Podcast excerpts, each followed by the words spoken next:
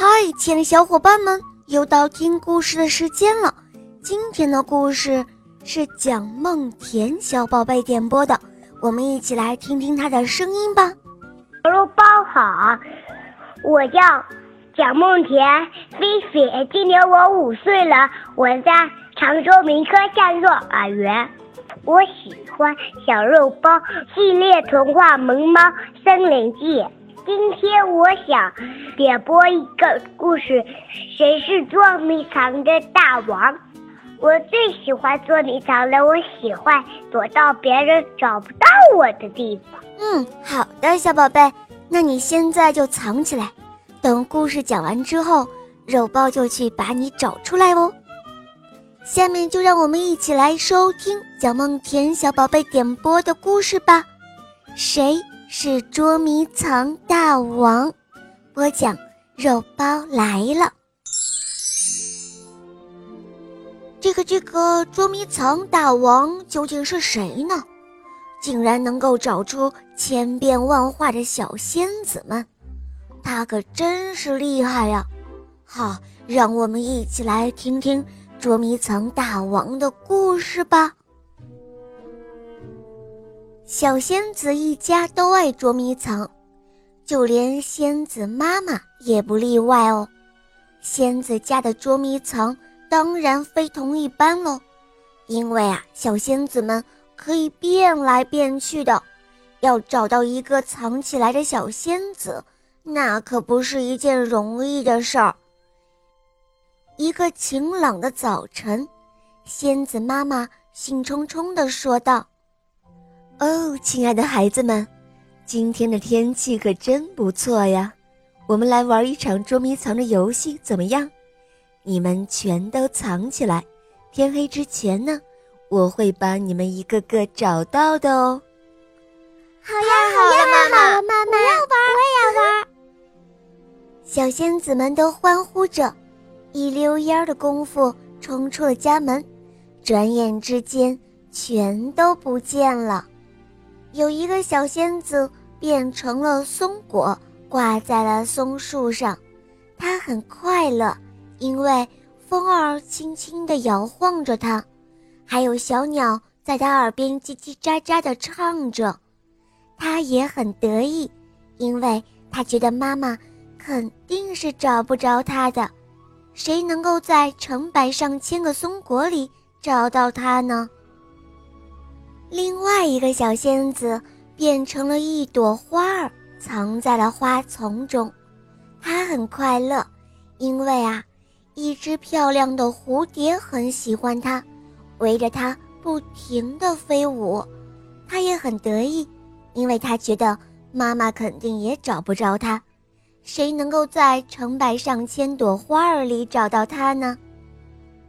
还有一个小仙子，变成了青草，藏在草地里。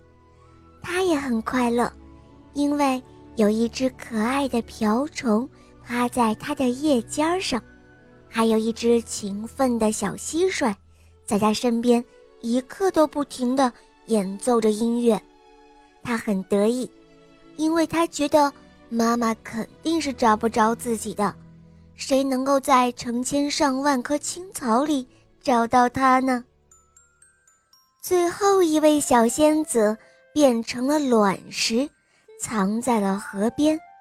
她非常的快乐，因为阳光洒得她暖洋洋的，很舒服。她很得意，因为她觉得妈妈更加找不着她了。谁能够在成千上万颗小石子里找到她呢？可是，到了傍晚，那棵挂着小仙子松果的松树突然自己摇晃了起来，咚的一下，那个小仙子松果被摇得落下了枝头。呵呵，我找到了一个！